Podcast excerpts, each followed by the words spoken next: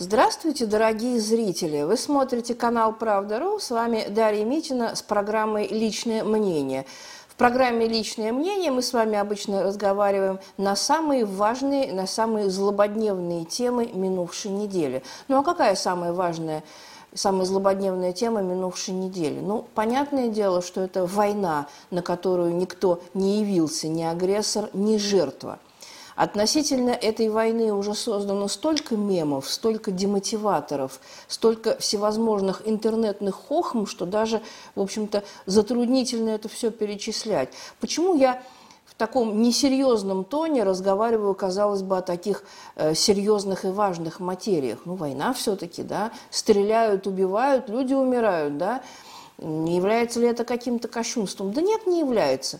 Все дело в том, что, в общем-то, эту войну никто не планировал, никто ее не хотел, кроме э, из, медиапровокаторов и э, военной, военного лобби западных стран. Они эту тему разгоняют уже с декабря месяца, а может быть даже немножко и раньше, ну, по крайней мере, э, все интернет-пространство, все средства массовой информации, печатные, электронные – все это заполонила военная тематика именно в таком ракурсе, что Россия собирается развязать войну против Украины. Вы знаете, что Москва на длительное время превратилась просто в такую большую приемную, куда заходят всевозможные важные международные гости, первые лица ведущих стран мира, они все отметились в Москве, они все поперебывали в Москве. Некоторые из них поперебывали еще и в Киеве, но не все, потому что для создания вот этой страшной медиакартинки, страшной вот этой самой э, русской угрозы, да, правда, знакомое сочетание, мы это все слушаем уже на протяжении протяжении почти столетия. Да, вот эта холодная война, которая ведется западным миром сначала против советской России, Советского Союза, потом против России современной, это некая константа. Да? В Советском Союзе, потом в России все меняется, уходят правители, меняется политическая ситуация, меняется социальный строй – но вот эта антироссийская истерия, раздуваемая странами Запада, это, к сожалению, данность, данная нам в ощущениях, да, реальность, данная нам в ощущениях. И на этой неделе это все приобрело какие-то совершенно гипертрофированные, совершенно какие-то неадекватные масштабы. Сегодня, кстати, 16 февраля – на сегодняшний день была назначена именно э, эта самая война, на которую никто не явился. 16 февраля было объявлено руководителями военного блока НАТО и персонально президентом Соединенных Штатов Джо Байденом как начало российской агрессии против Украины, начало российского вторжения. И дальше, кто во что гораст, все стали это вторжение ожидать. Вы знаете, что в самом Киеве была организована прямая трансляция с главной площади киевской столицы, со знаменитого Майдана, да, и те, кто сегодня не пожалел сил и времени в полночь и немножко попозже, да, следить за этим самым Майданом, те имели возможность убедиться, что киевская столица э, жила совершенно спокойной, совершенно нормальной жизнью, ну, может быть, немножко Э, была помалолюднее и потише, и в самый разгар вот этой звенящей тишины, ожидания начала не пойми чего, то ли бомбардировок, то ли обстрелов, то ли э, еще чего-нибудь, да, вдруг в самый разгар этой звенящей тишины заиграл гимн Советского Союза. Остроумные киевляне, которые прекрасно все понимают и про свою власть, и про своего президента, и про его западных кукловодов, и про всю эту дерьмовую политику западных стран, они Э, прекрасно это все понимая, врубили на полную мощность над киевским Майданом звуки советского гимна, нашего замечательного, самого красивого советского гимна, под который советская Украина э, вставала и под которой она ложилась спать на протяжении нескольких десятилетий и будет вставать и ложиться и э, немножко погодя. Давайте мы не будем играть Джо Байдена и не будем назначать точные даты, но мы точно знаем, что еще при нашей жизни советской Украине предстоит слушать это замечательные звуки нашего советского гимна. Все британские войска должны были быть выведены из Украины в эти выходные, потому что Россия может вторгнуться без предупреждения. Это заявил никто иной, как министр обороны Великобритании. Вы, наверное, уже заметили, дорогие друзья, что э, второй страной, так сказать, по э, громогласности, по истеричности, по крикливости, которая раздувала всю эту истерику после э, Соединенных Штатов, которые, понятно, мировой гегемон во всем, в том числе и в этом. Да? Вторая страна – это, безусловно, Великобритания – Некоторые даже называют э, нынешнюю Украину не американской, а британской колонией. Ну, мы с вами люди традиционные, поэтому мы все-таки считаем, что центр мирового империализма, он все-таки находится в Вашингтоне, а не в Лондоне. Но, тем не менее, э, англичанам, британцам э, очень хочется быть э, впереди планеты всей. Из этого сообщения британского министра обороны весь мир узнал, что небольшое количество, в кавычках, давайте поставим слово «небольшое» в кавычки, потому что никто не знает, сколько на самом деле – это количество составляет небольшое количество британских военнослужащих в течение последнего десятилетия, 10 лет. Вот обратите внимание, что такое держать военный контингент в чужой стране на протяжении 10 лет. Да? Сразу уже счеты да, побежали, циферки, да, вы э, как хорошие бухгалтера можете подсчитать, сколько это все стоило. В течение последнего десятилетия некоторое количество британских военнослужащих находилось на Украине в рамках тренировочной миссии под замечательным таким кодовым названием «Орбитальная операция». А недавно на Украину был направлен дополнительный военный контингент для обучения украинских войсковых э, работе с противотанковыми ракетами которые предоставила Великобритания для сдерживания российской агрессии, опять же в кавычках. То есть, переводя на человеческий язык, энное количество британских военных находилось больше 10 лет на территории Великобритании. То есть посчитайте сами, да, у нас э, нынешняя киевская хунта у власти э, чуть меньше 8 лет. То есть Британия начала заводить своих замечательных военнослужащих на а, украинскую землю еще при Януковиче. Вот обратите внимание и сделайте выводы да, соответствующие.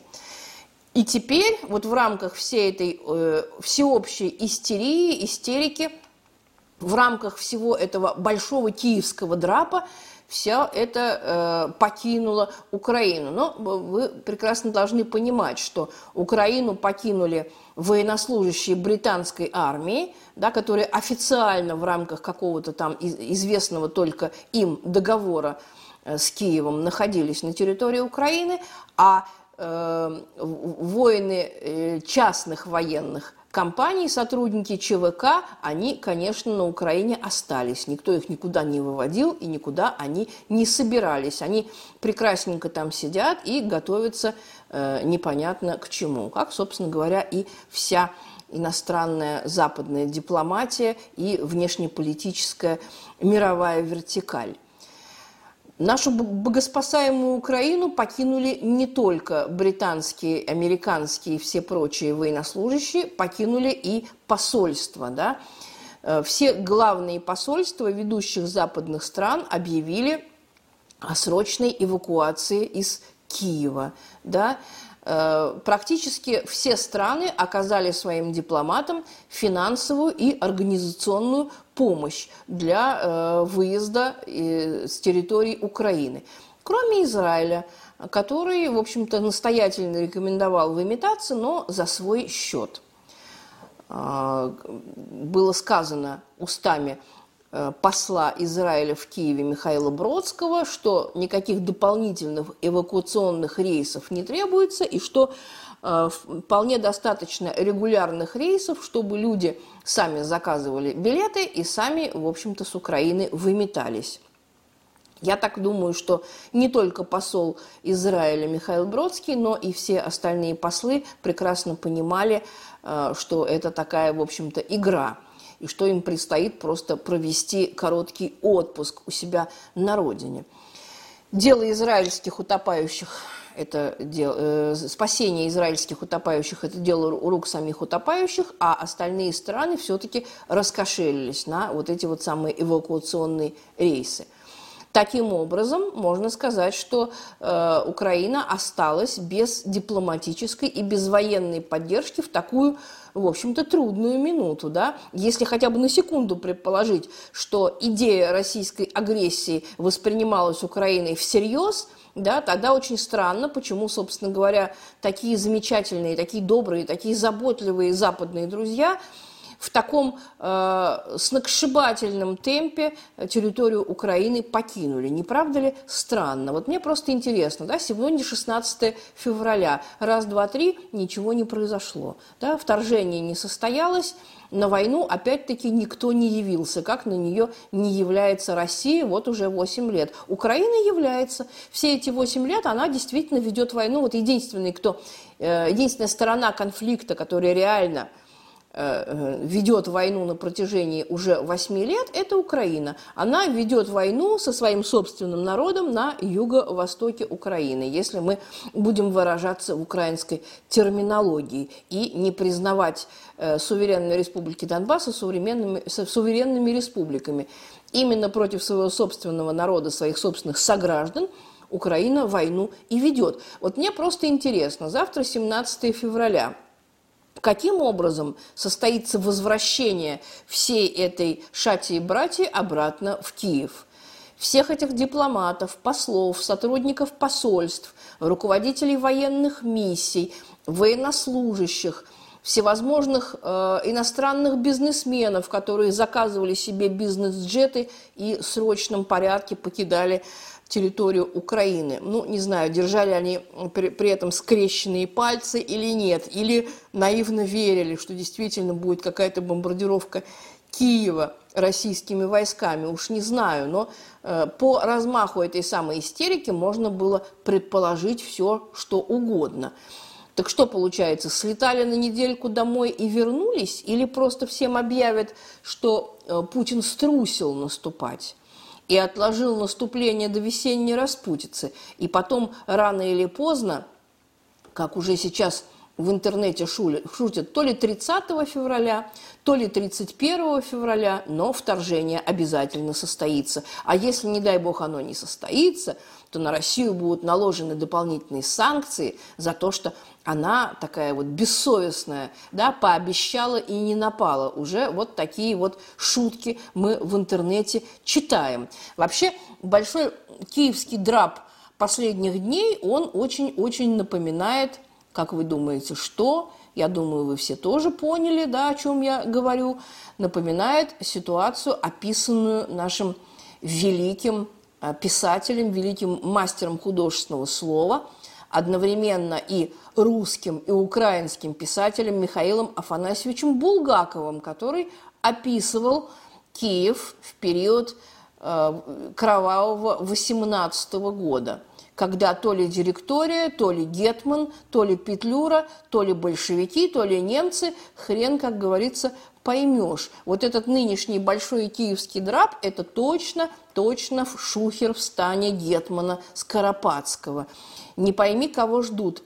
То ли войск Петлюры, то ли большевиков, но совершенно одно очевидно, это то, что немцы свалили не пойми куда, даже не попрощавшись, и то, что французы не придут, взяли и не пришли.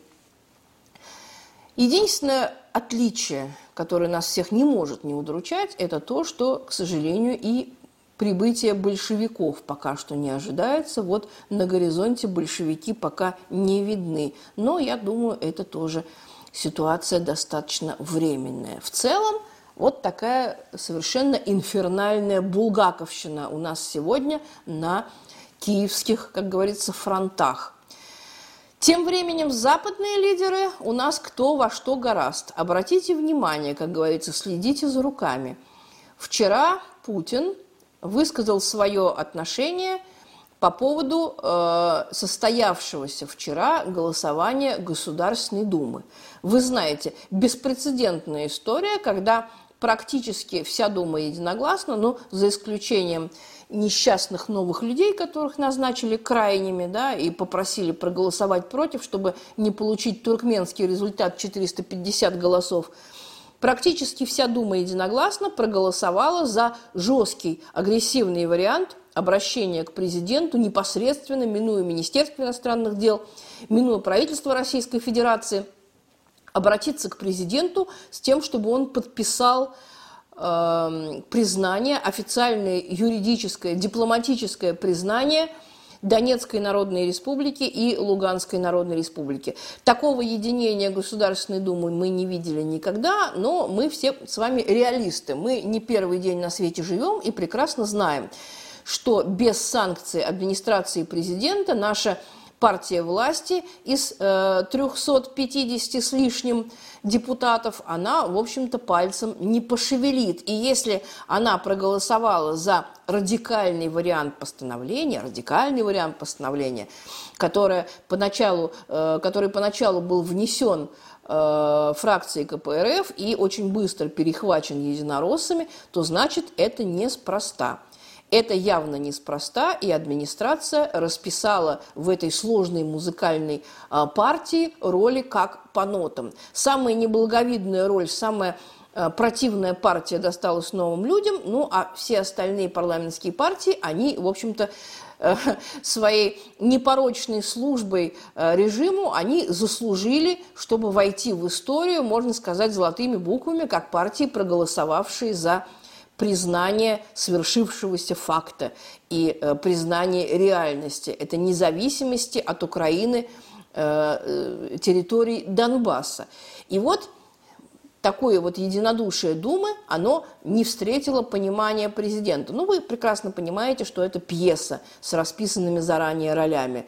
Путин, повертев в руках бумажку, пришедшую, так сказать, принесенную фельдъегерем из Думы, изрек что-то вроде еще не время, еще Минские соглашения себя не исчерпали, у них еще есть какой-то потенциал и так далее. Ну, вы все прекрасно понимаете, это элемент большого спектакля. Теперь у президента есть мандат доверия парламента, которым он может потрясать в воздухе сколько угодно, которым он может шантажировать кого угодно и в своем вот этом настойчивом стремлении заставить Украину выполнять Минские соглашения или, в общем-то, распасться нахрен, да, Путин будет достаточно последователен. Будет ли, спрашивают меня мои зрители, да, потому что вчера очень многие были разочарованы. Вчера думали, что вот раз уж э, даже Единую Россию, да, научили голосовать солидарно за этот проект постановления, значит, точно Путин подпишет. Нет, все не так просто, дорогие мои друзья. Мы прекрасно знаем вот эту византийскую систему нашей власти, да, все расписывается заранее, это такая большая многоходовочка, и игра, как говорится, еще не сыграна. Еще очень много нам с вами предстоит увидеть интересных сюжетов на эту тему, но, тем не менее, вот э, как бы э, кое над какими сюжетами мы можем посмеяться уже сейчас – Вчера, например, Макрон, да, который э, фактически начал свою э, избирательную кампанию уже давно, а сейчас ее, можно сказать, заканчивает, потому что в апреле во Франции президентские выборы, и сейчас, можно сказать, финальная ударная фаза его избирательной кампании. И вот президент Эммануэль Макрон, побывав в России, посидев в Москве, в Кремле, за большим столом шириной в Черное море, да, там явно 5 э, километров от одного края стола до другого края стола, ну, сам виноват, не захотел ПЦР сдавать. Макрон э, использовал этот сюжет как, в общем-то, еще один плюс в копилку своей избирательной кампании. Следите за руками. Вчера Путин вечером отреагировал, сдержанно отреагировал на инициативы Думы, сказал, что еще не время – и вечером же, вечером, уже после того, Э, срочно в номер, срочный материал, эксклюзивная информация. Макрон, Макрон высказал э, пожелание, призвал президента Путина отклонить обращение Государственной Думы о признании ДНР и ЛНР. Да? Ну, замечательно. То есть сначала Путин уже отклонил, собственно говоря, уже на весь мир это было объявлено, а потом Макрон, вдруг и Макрон, да, куда конь с копытом, туда и рак с клешней. И вы все прекрасно понимаете, что этот мелкий жулик, да, этот поц да, с, одесского, с одесского базара, он теперь будет везде бегать и махать вот этой своей бумажкой э, на каждом углу и использовать ее в своей избирательной кампании, что вот я такой великий, да, я Путина заставил отказаться от своих, так сказать, злобных, агрессивных намерений, что вот он уже собирался, уже ручку занес, да, под этой, над этой бумагой, чтобы э, подписаться Э, под юридическим признанием ДНР и ЛНР. Но тут я, такой важный благородный герой, на белом коне проскакал и сказал, ни в коем случае, ни в коем случае э, месье Путин не должен подписывать вот это самое э, преступное да, признание. Вот это такая э, избирательная кампания у Макрона. Да? А то, что э, Макрон э, вякнул да, в средствах массовой информации уже через несколько часов после того, как Путин самоопределился, про это завтра все забудут, естественно. Вот на этом э, строился и расчет. Ай да молодец, Эммануэль Макрон. Учитесь пиариться, дорогие друзья. Вам просто, просто учебник да, по пиару и по самопиару. Это поведение Эммануэля Макрона. Вообще, конечно, э, об этой, так сказать, войне, да, об этой российской агрессии можно говорить только в кавычках и только в юмористическом ключе, да, только в ироническом таком ключе. Но, собственно говоря, э, повода для э, юмора, повода для иронии, повода для смеха наши замечательные западные страны, они дают совершенно ну, просто умопомрачительные. То есть, если вы знаете такой юмористический сайт «Панорама», на котором публикуют всякие приколы, хохмы и так далее, то очень многие официальные новости, новости официальные западной хроники, они прекрасненько нашли бы свое место на этом юмористическом сайте «Панорама». Вот читаешь серьезное информационное агентство и не понимаю, что ли это хохма, то ли это серьезная, э, так сказать, новость, да, опубликованная ведущим информационным агентством. Ну, как вы, например, оцените такое сообщение?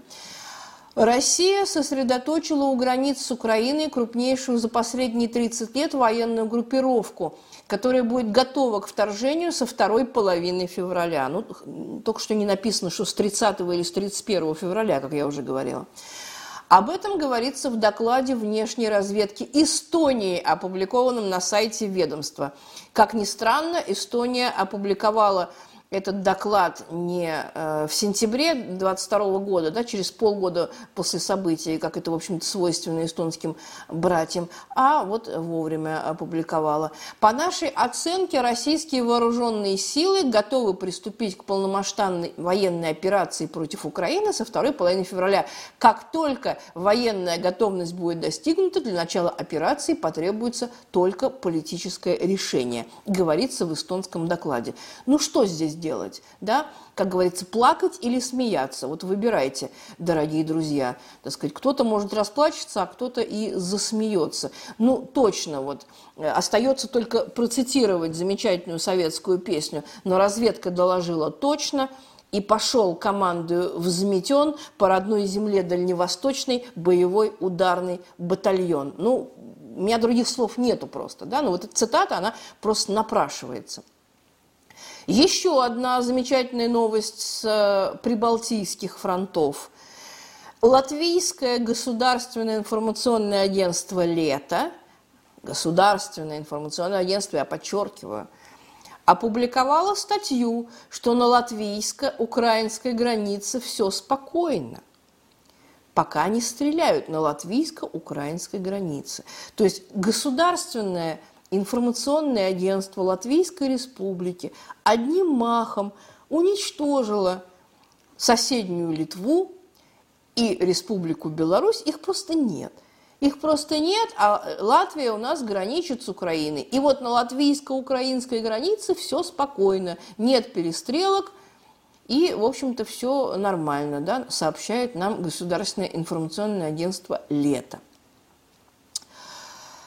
Ну, как комментировать? Я не знаю, как комментировать. Мне остается только процитировать э, великого э, русского писателя или великого английского писателя, уж как хотите, но для меня Владимир Набоков – это, конечно, русский классик, русский писатель.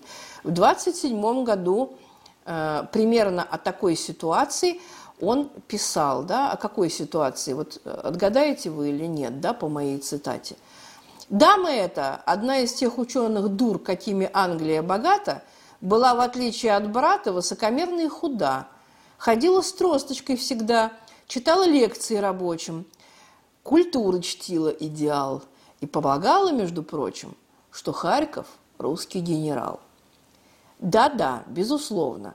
В 27 году, почти за сто лет до сегодняшних событий, русский классик Владимир Набоков описывал таким образом – английскую министершу Лиз Трасс, которая на провокационный подкол со стороны министра иностранных дел Сергея Лаврова показала просто, ну, скажем так, зияющие высоты великой хваленой британской культуры. Когда э, Сергей Викторович Лавров, ну, не без умысла, конечно, злого, спросил, но вы же признаете, российский суверенитет над Ростовской и Воронежской областями. Это, пардон, не будем э, ругаться, да, это умная женщина из Британии.